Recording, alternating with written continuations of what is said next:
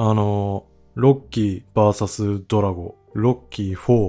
を見に行きましたんで、今回はその感想を喋っていこうと思います。えー、全人類が見るべきでおなじみ、ロッキーシリーズの、えー4作目ですね。一応これがシリーズ最大のヒット作らしいですね。あの、ロッキー4、炎の友情というね、1985年の映画なんですけども、まあそれがなんと、この2022年に帰ってきたと。まあアメリカは多分去年なんですけどね。この日本にもね、やってきたと。僕自身、あの、平成生まれの人間でですね、リアルタイムで本シリーズを劇場で鑑賞してきたようなね、あの世代の方々ほど、まあ思い入れがあるわけでもないんですけど、まあ、そうは言っても、僕もまあそれなりにこのロッキーシリーズは好きで、あのまあ、全部見ているしね、あのそれなりに結構好きなシリーズなので、で、まあそんなロッキーが、なんとね、シネコンのスクリーンで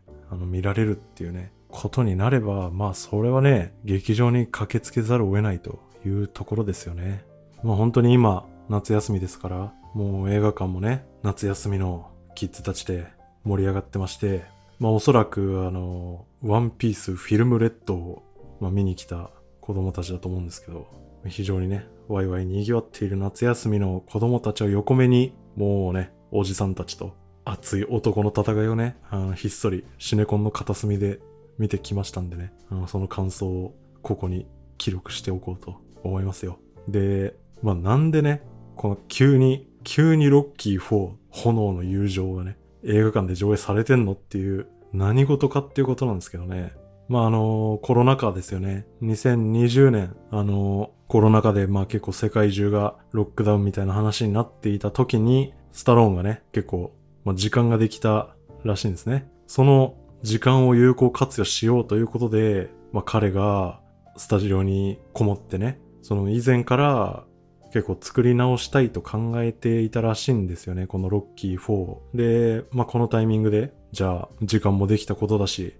やってみようかっていうことで、スタローン自らね、再編集した作品が2020年に作られたということなんですよね。で、この再編集版、まあディレクターズカットですけど、これ、まあ何が特徴的かというと、あの、未使用シーンですね。未使用シーンがふんだんに使われていて、まあこれ宣伝でも言われてますけど、まあなんとね、42分未公開シーンが使われていると。で、上映時間が今回94分なんで、まあもう約半分ですよね。約半分がもう未公開シーンで構成されてるディレクターズカットなんですよね。もうこれはね、大変ですよ。で、ロッキー4のね、その42分間も未使用シーンがね、見られるっていう時点で、もはや映画の出来に関係なく、これはもう誰もが劇場にね、発生参じなければならないっていうのはもうコモンセンスだと思うんですけど、まあ、やっぱ実際見、に行ってね、なんかそれ以上に大きいのは、もうこのロッキーシリーズみたいなね、その80年代の名作が、こう今、シネコンのスクリーンでね、そのシネコンのスクリーンって言っても、残念ながらそのシネコンの中ではちっちゃめの箱での上映になっちゃってるんですけど、まあただ今のね、最新のそのシネコンの設備でロッキーが見られるっていうね。で、しかもそれが全国ロードショーされてるわけですよね。もう、その状況、その事実に結構ね、感動しますよね。で、実際今回あの、映画のね、その画質も 4K にリマスターされてて、で、画面サイズも、あの、いわゆるシネスコ、そのワイドスクリーンですよね。のサイズに今回新たに作り直されてると。これはもうね、内容関係なく、まあ、もう見るしかないよね、みたいな感じですわね。うん。で、まあまあ、そのシネコンで過去の名作が見られる機会といえば、一応あの、東方シネマズがね、午前10時の映画祭っていうのを、まあずっとやっているわけですけど、やっぱりね、あの、午前10時、まあ必ずしも午前10時ではないですけど、とにかく上映時間が平日の朝なんですよね。そんな時間に劇場に足を運べる人なんて、まあ正直限られてますよね、かなり。だからね、もうサラリーマンとかやってる人はね、まず行けないわけですよね。サラリーマンじゃないとしても、午前10時はきちいわ、みたいな、感じだと思うんでね。まあなかなか午前10時の映画祭をコンスタントに見るっていうのはできないわけですよね。なので、まあこうやってその公開規模がね、結構、まあ結構ちっちゃいんですけど、とはいえ一応ほぼ全国で一応ね、ロードショーされていて、結構ね、まあ、初週に関しては朝から夜まで結構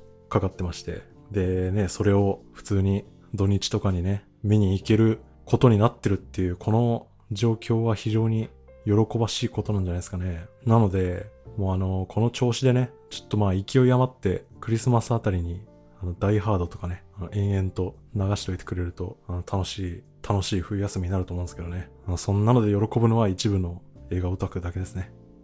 すいません。っていう、まあまあ、もう映画館でシネコンにロッキーがかかってるっていう事実がもうすごいことなんで、もう、もう見ればいいっしょって感じなんですけど、まあまあ、内容の話も一応ね、しとこうと思うんですけど、まあ今回ね、そのスタローン本人がね、なんか何百時間もかけて再編集したっていう本作なんですけど、まあそうまでしてね、以前からずっと作り直したかったロッキー4っつうのが、まあ、どんな映画だったんっていうね、まあ、実際見てみるとですよ。これはね、もう、なるほどねっていう感じでしたね。まあ、これまでの通常版っていうんですか劇場公開版あの、まあ通常版と比べると、そのね、もう変わりっぷりと、あと、編集の細かさにね、これはね、まあ驚かされるわけですけども。で、まあ一言で先に言ってしまえば、あれですね、印象としては、まあ、テーマを、まあ、結構一点に絞ってきたみたいな、もう選択と集中みたいなことになってますね。やっぱり、あの、通常版は、当時のね、その時代的な背景っていうのを、もうめちゃくちゃ強く、まあ、影響を受けてて、ちょっとね、テーマが少々ブレ気味っていうか、あの、具体的に言えば、まあ、東西冷戦ですよね。その冷戦っていうモチーフと、そのロッキーの、まあ、1から3からね、こう続くアポロとの友情、そこの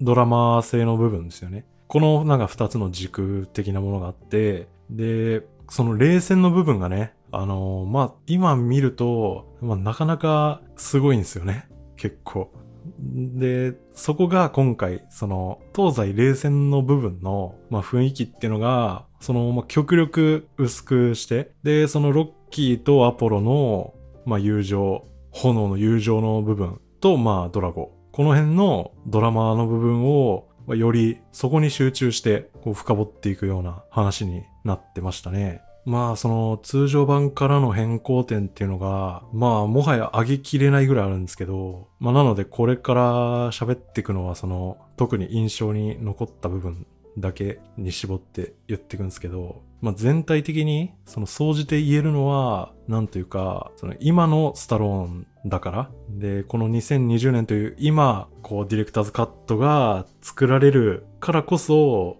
実現されてる、その、なんか冷静な視点冷静な視座っていうのが、すごい、あの、見て取れましたね。だから、まあそれ自体その80年代の映画らしさっていうことで、まあ魅力の一つではあるんですけど、まあ言っても、その今の時代にこう見るには、まあいろいろとなんかね、その過剰な演出っていうかね、ちょっとやりすぎな語り口みたいなとこも結構やっぱあるわけですよね。でそういう部分をその冷静にね、改めて見直して、やっぱこれは削るべきでしょっていうところは削って、残すべきところは残す。なんかその選択がね、すごい、こう、なんか冷静にやってんな、みたいな感じがすごい、あの、思いましたね。で、まあやっぱりもうオープニングからもうわかる部分で言うと、やっぱりその当時のこのロッキー4が公開されたその1985年ですよね。その当時の時代感っていうのを最小限に、必要最小限に、まあ、抑えてるっていうところはすごい、もうオープニングから見ててわかりますね。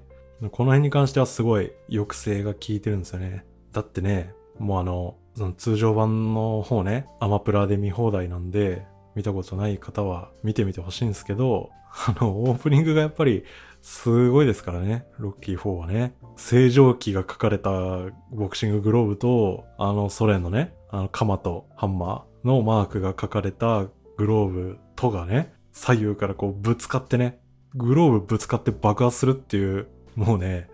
直球ストレートにも程があるような、あの、オープニングですよね。で、まあ、あれはあれで、まあ、面白いっていう風にね、全然、そういう見方できるんですけど、まあまあ、あの、それはね、85年だから、ギリ許されるっていうか、まああれですけどね、批判されてたらしいですけどね、全然、当時から。右翼的すぎるっつってね。まあまあ、あの、当時らしさっていうことでね、当時見る分にはいいんですけど、やっぱりね、今これはね、ちょっとあまりにもやりすぎでしょっていうことで、やっぱりこのオープニングはもう完全に削除されてましたね。あともう明らかにやりすぎっていうと、まあエンディングですよね。エンディング、あのー、ロッキーのね、スピーチに対して、あの、ソ連のね、ロシア人の観客だけでなく、その、その試合を見てたソ連の指導者たちですよ。ソ連のね、まあ、書記長っていうんですか？あの人が、まあ露骨にね、ゴルバチョフっぽいんですけど、そのおじさんまでもが最後、ロッキーのスピーチ聞いて、立ち上がって拍手とかしだしちゃうんですよね。で、まあ、やっぱそれはやりすぎだろっていうね、ことだと思うんで、そのエンディングっていうのも今回変更されてましたね。で、シルベスター・スタローンっていうとね、もちろんそれは、あの、共和党支持者として有名ですけども、まあさっきも言ったように、この辺の演出っていうのはやっぱり当時ですら右翼的すぎるって言って、まあ批判があったようで、で、まあなのでね、まあさすがにっていうことで今回、この冷戦周りの演出っていうのは、あのー、結構大幅に抑えてますね。まあそれはね、まあある種当然っちゃ当然なのかもしれないですけど、まあいい判断ですよね、それはね。まあもう一つ時代感の、時代感を抑えたところで言うと、もうね、あの、これは、まあ、地味に賛否分かれそうなところですけど、ロッキー4名物、あの、家政婦ロボットですね。やつが登場するシーンは、もうすべて排除されてましたね。ちょっと笑いましたね。もう完璧になかったことにされてましたね。で、やっぱりね、こういうところも、その、まあ、リアルタイム世代の方々からしたら、ね、ああいうのこそ、その、ロッキー4の良さじゃん、みたいなね、あの、ことは言われるかもしれないし、まあ、それもわかるんですけどね。まあ、でも、このね、2020年にディレクターズカットが制作されるってなれば、まあ、さすがにね、あのロボットの退場っていうのは、やむを得ないんじゃないですかね。まあ、なので、そのまあ冷戦関係の描写が抑えめになったのは非常に、まあ今見るにはすごい見やすい塩梅になってましたね。まあ次に印象的というと、やっぱアポロ周りですか？アポロの描かれ方っていうのも結構変わってて、なんというかよりシリアスになりましたね。まあだから、その彼がドラゴに挑むまでの心理描写みたいなものが、まあよりシリアスになってましたね。まあ通常版見返すとね、あの、思うんですけど、通常版の方は、やっぱりちょっとね、どうしても、アポロのなんか無謀さが結構ね、際立っちゃってるっていうか、なんかね、結構無謀に突っ走っちゃってる感が結構前面に出てて、まあ特にね、あの、アポロがドラゴンの存在を知って、で、ロッキーの家に行ってね、そのドラゴンに試合を申し込むっつってね、なんか相談するシーンがありますけど、その元のバージョンでは、その相談するシーンの中でね、ポーリーとその家政婦ロボットとのなんかギャグシーンがね、間に挟まってたりして、そのアポロのその真剣さみたいなものが薄れちゃってるんですよね。やっぱりあの家政婦ロボットの存在で。あとはそのアポロがドラゴンの実力みたいなものを、まあ、ちょっとね、甘く見積もりすぎではみたいな感じも強くて、あとはそのロッキーを説得するシーンがありますよね、2人で。昔の試合を見返しながら。で、あそこで、その、戦いを忘れるぐらいなら死んだ方がマシだみたいな、そのね、なんか死亡フラグをね、立てまくるんですよね、元のやつは。で、この辺が、まあ大きく変更されていて、で、まあ先ほど言ったように家政婦ロボットは完全になかったことにされてるんで、そのアポロがロッキーの家に行くシーンでは、終始真面目なトーンで、やはり相談してるんですよね。で、だし、その、ロッキーを説得するシーンが、これはやっぱり今回の方がすごい上手いなと思って、まずあの、その、アポロが死ぬことをね、なんか口にするセリフっていうのが、まあなくなってるんですよね。あとは、その、アポロのセリフによって、ロッキーが説得されたことを示す描写っていうのも、あの、いい感じに変わってて、通常版だと、最後ね、そのアポロの話を聞いて、お前は解き伏せるのがうまいなっつって、そのセリフによって、まあ、ロッキーがね、あの、アポロが試合に挑むことを認めるっていうのを示しちゃうんですよ、セリフでね。なんですけど、あの、今回はそのセリフがなくなっており、アポロが思いを語ったところから、そのまま会見のシーンにジャンプすることで、あの、ロッキーが説得されたっていうのを示すような演出になってるんですよね。これもやっぱ今回の、その、ね、カットで次のシーン行くことで、ロッキーが説得されたことを示してるっていう方が、まあなんかね、今っぽいっていうか、あの、より、まあちょっと上品な演出になってるんじゃないですかね。っていうのは好みのあたりだったし、で、あと肝心のアポロ対ドラゴの試合のシーンですね。ここもやっぱすごい細かい変更がされてて、まあ、ロッキー4の名シーンの一つである、あのー、アポロの入場シーンですね。で、あれはジェームズ・ブラウン本人がリビング・イン・アメリカっていうね、あの歌を歌い上げる、あの、派手なね、と笑っちゃう入場シーンなんですけど、この入場に対しても今回、やっぱりね、スタローンはね、ちょっと一歩引いたスタンスなんですよね、今回。で、アポロが盛大にあのライブみたいなね、もう派手な入場してくるところ自体は変わんないんですけど、あのアポロのド派手な入場を見て、これまでの通常版は、それを見て、アポロの妻とかね、あとはロッキーなんかも最初ちょっとね、楽しそうに見てるんですよね。それを。なんかいい感じのものとして見てるんですよね。だったんですけど、今回はね、そのアポロの入場を見て喜んでる表情のカットが亡くなってるんですよね。だから、そのアポロの入場を見て、まあ、まずドラゴ夫妻がね、あっけに取られていたり。で、あとはエイドリアンがね、マジかよみたいな顔してるカット入って、まあ、元の方にも入ってますけどね。だからその、アポロを見て喜んでる表情のカットがなくなって、その入場に対してマジかよみたいな表情だけを残してね、ちょっとそのみんな呆れてるみたいな方向に行ってるんですよね。だから、ここも、だから当時、そのやりすぎてる、ちょっとアメリカ万歳的な、その描写を、まあ、今回、その一歩引いた描き方にしてるっていうところもやっぱりそのスタローンの、なんていうかね、冷静さがすごい見て取れましたね。で、試合に関しても、その、まあ、さっき言った、そのアポロがちょっとドラゴンを舐めすぎだし、死亡フラグ立てすぎっていう問題もやっぱりちょっと直されてて、あの、試合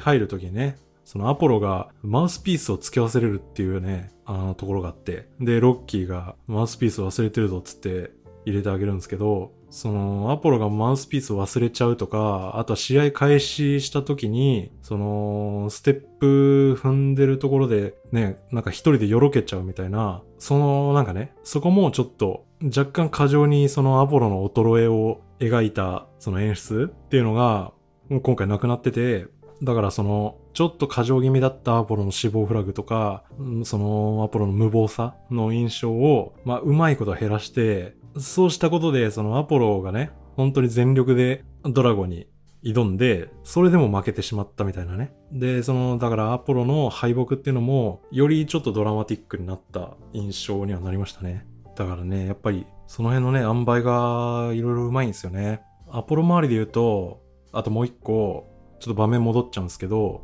映画序盤のスパーリングのシーンですね。あれが今回丸ごとなくなっってるんですけど、で、ここ多分ね、やっぱり賛否分かれがちなところかなと思うんですけど、ここに関しても、やっぱ僕は今回の方がいいんじゃねって思うんですけど、あの最初のね、ロッキーとアポロがスパーリングするっていう、あの、ミッキーのジムで、あのシーンは、まあ、前作ロッキー3のエンディングじゃないですか。あのエンディングを、そのロッキー4の冒頭で再度見せて、で、そのスパーリングの最中は見せないものの、そのスパーリング後の、で、ロッキーが家帰ってきて、顔に傷を負ってるみたいな。あれを見せることで、その、ロッキー3のエンディングでやったあのスパーリングのその後を、まあ、見せちゃったみたいなシーンなんですよね。で、まあ、僕個人としては、やっぱり、あのロッキー3のね、ロッキーとアポロのスパーリング開始からのあのクロスカウンターでストップモーションっていうね、あの終わり方がまあ完璧なんですよね。なので、ロッキー4になって、あのエンディングのその後を見せちゃうっていうのは、それ必要かっていうね、風に思ってた派なんで、だからあのクロスカウンターのストップモーションで、その後はもう言及すべきではないと思ってる派の人間としては、やはりね、今回そのスパーリングが完全になくなっているっていうのは、僕はね、こっちの方が好みですね。やっぱり。っていう。だから、アポロ周り、とても良かったんじゃないですかね。で、まあ続いて、ロッキー側ですね。で、ロッキーに関しても、やっぱり色々当然、色々変わっていて、まあ、特にでかいのは、そのロッキーの戦う動機的なところ、ここもなんかちょっとニュアンス変わってんですよね。で、そのこれまでのバージョンだと、あのドラゴにアポロが殺された後ですね、あのリンクの上でアポロを抱きかかえるロッキーとドラゴが結構長い数秒間、こうなんか目を合わせてるみたいなカット編集になってて、だからこのシーンによって、そのロッキーはアポロを殺された復讐心によってドラゴとの対決を決心してるみたいな印象が強いんですよね。これまでのやつは。それと合わせて、そのアポロが死んじゃうところですね。あの、これまでのバージョンだと、ロッキーがそのタオルを投げ込むかどうかを、まあ、躊躇するっていうカットが、まあ、ちょっと長めに入ってるんですよね。で、だから、まあ、そのタオルを入れられなかったっていうその罪悪感も若干そのモチベーションになってる的な印象なんですよね、これまでのは。このあたりが今回変更されてて、まあ、記憶で喋ってるんでじゃ、ちょっと違うかもしれないですけど、その死んじゃったアポロを抱きかかえて、ロッキーがドラゴを見上げ、で、ドラゴがそのロッキーを見下ろしてる、こう見つめ合ってる的なカットが多分なくなってたと思うんですよね、今回。と、あとはその、ロッキーがタオルを投げるか投げないか躊躇するっていうカットも、あのほぼなくなってて、もうその、ロッキーがタオルを投げようと思った時にはもう、あの、とどめを刺されちゃったみたいなテンポになってるんですね。まあだから、そのアポロ周りのところで言ったように、アポロがドラゴに挑む、その試合までの展開っていうのも知りやすさが増してるんで、それも相まって、なんかこう、アポロの死っていうのは、その避けられない運命的なものだった的なあニュアンスが強まってて、だから、ロッキーがそのタオルを投げ入れられなかったことで、若干そのアポロの死にロッキーが責任を感じてる的なことは、まあ、若干なくなってて、そのアポロの死はちょっと避けられないものであって、で、ロッキーはそのアポロを殺された復讐のためにドラゴンに立ち向かうみたいなことではなく、その、なんというか、そのどうしても自分の価値観、自分の人生観のためにそのドラゴンに挑まざるを得なかったそのアポロが果たせなかったその無念、その意志みたいなものをロッキーが引き継いでドラゴンに向かっていく的な、よりちょっとその、なんか熱いドラマになってるんですよね。単なる復讐とかじゃなくて、そのなんかね、ボクサーとしての、そのファイターとしてのね、信念を引き継ぐみたいな形でロッキーがドラゴンに挑むみたいな話になってるんで、まあだから、これも僕はこっちの方が好みだなっていう感じで見てましたね。で、あと、ロッキーでもう一つ印象的なのは、アポロの葬儀のところですね。まあここはちょっとびっくりしましたよね。これまでのバージョンのロッキーは、アポロの葬儀のところで、まあスピーチするわけですけど、こうあんまり表に感情を出してない、割と淡々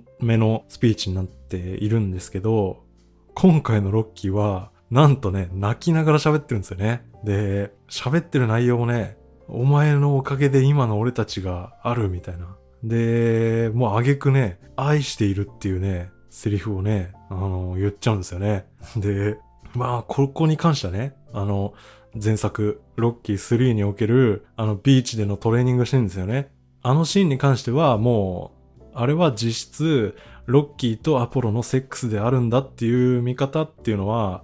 まあ今となっては、まあ割と、あのー、常識だと思うんですけど、あのー、今回ね、だから、その暗喩ではなく、もう、ストレートにね、I love you と、もう愛していますと言っているっていうね。で、この変更はかなりね、大きなことじゃないんですか？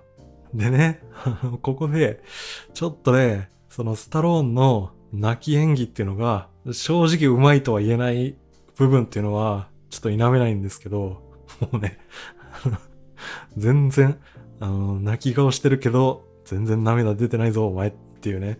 あの感じでスピーチしてるんですけど、まあでもこの変更によってね、その、やはりここでも、その、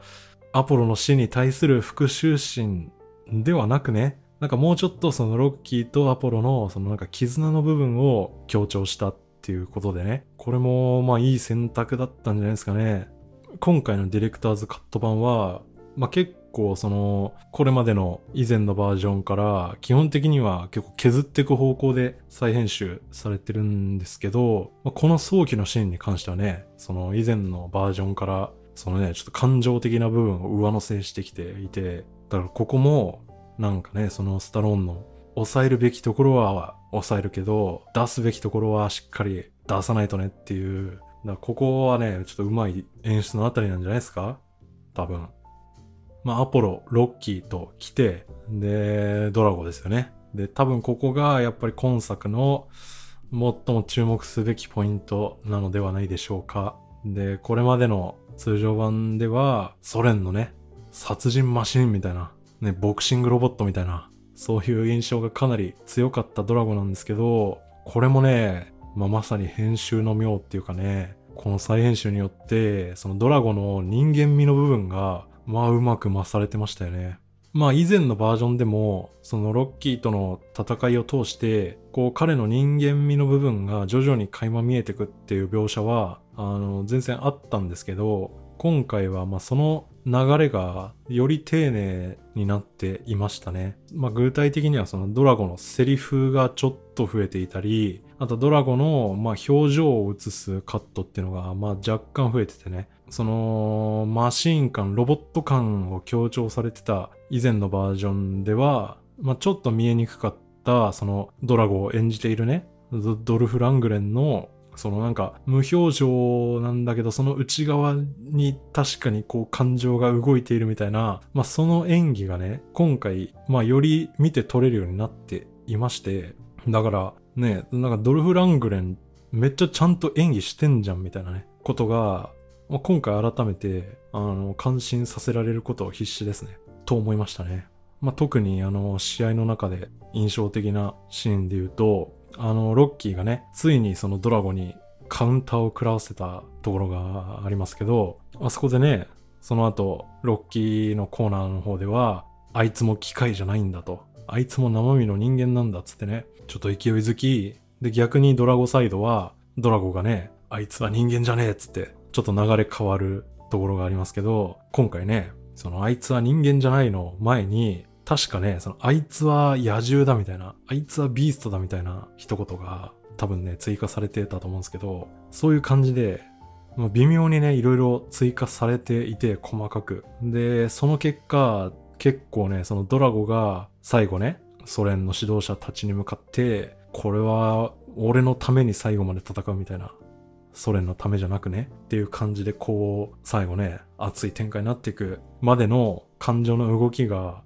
まあ、より丁寧になってて、で、この辺はやっぱまさにその、ロッキーの後ね、クリードシリーズが、あの、続いていることも考えると、やっぱりね、この再編集、ドラゴの再編集はね、あの、やっぱここに関しても良かったんじゃないですかね。っていう感じでですね、あの、まあ、とにかく今回は、そのアポロ、ロッキー、ドラゴっていう、この3人のドラマ性に結構全振りしてる感じなんで、あの、だからその、まあ、当然というかその代わりに、まあ、彼ら以外の人物については、まあ、出番が減ってるんですよね。で、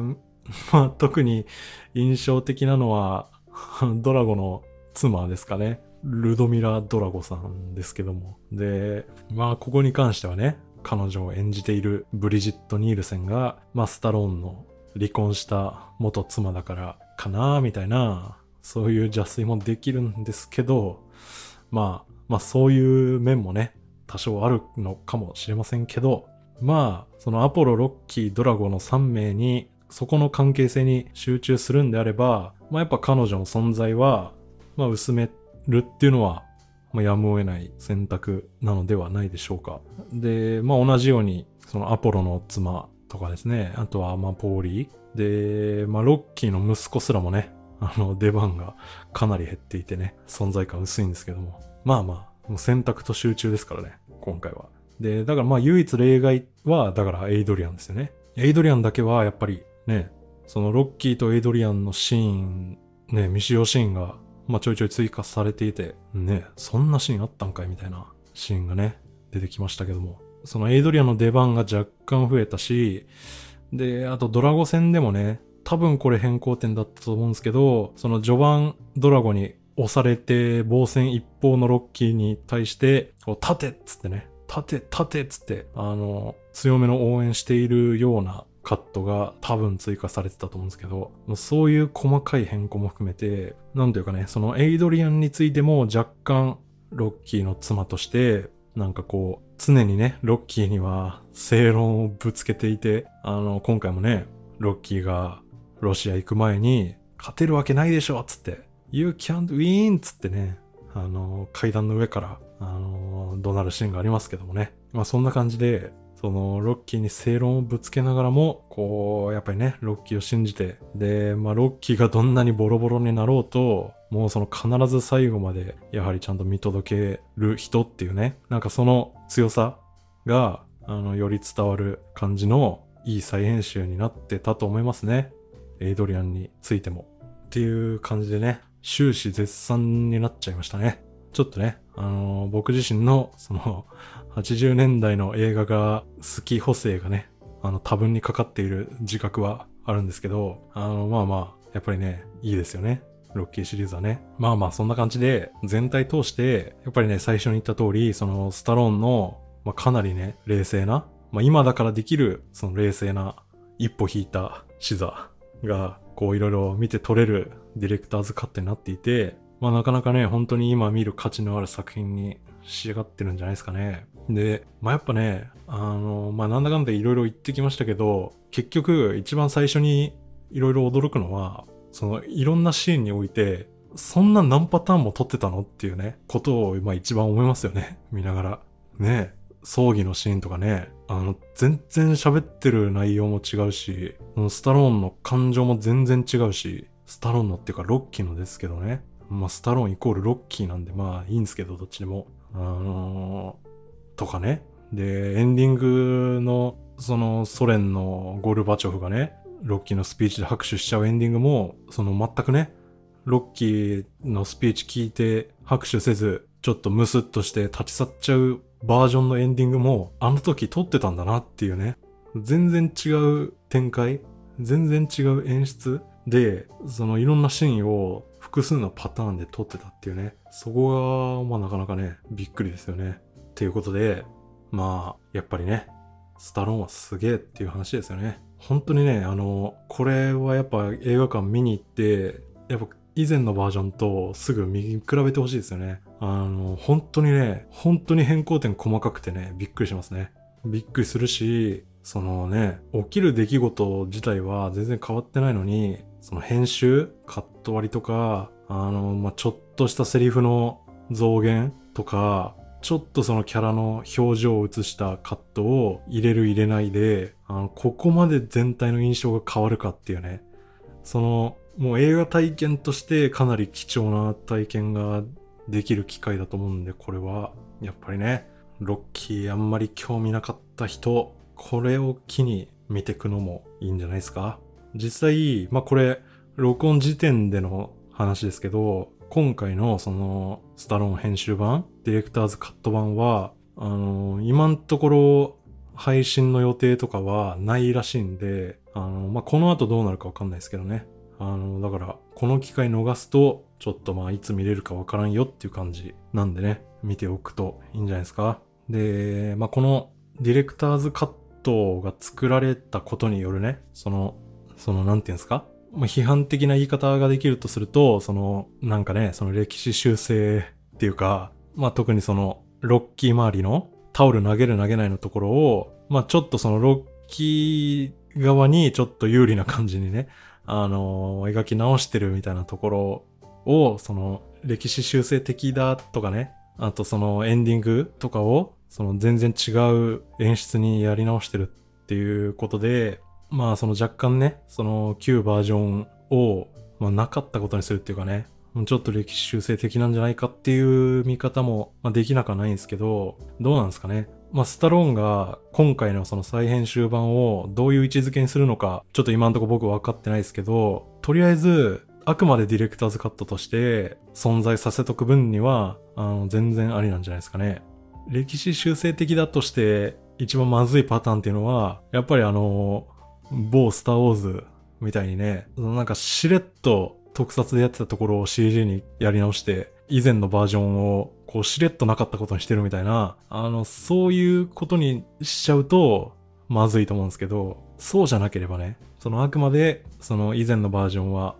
まあその劇場公開当時のものとして、そっちがあくまで、あの、正式なやつですよっていうことで、で、今回のは、まあくまで、ディレクターズカットの別バージョンですよって感じで、二つとも存在させておく分には、あの、全然いいんじゃないですかね。なので、あの、これで、その、以前のバージョンのロッキー4をなかったことにするみたいなことにさえなんなければ、あの、全然いいんじゃないですかあの、すごい面白くなってるんで。実際、まあ今見るんだったらやっぱこっちのバージョンの方が色々といいと思いますね。正直ね。あの火星フロボットとかね。あれはあれでやっぱり残しておくべきだと思うんでね。完全になかったことにするっていうのは良くないと思いますけど、まああくまでディレクターズカットとして本作もみんな見るべきだと思います。ということで、ロッキー VS ドラゴン、ロッキー4のニコニコ感想コーナーでした。っていう感じですね。ということで、じゃあまた次回。さよなら。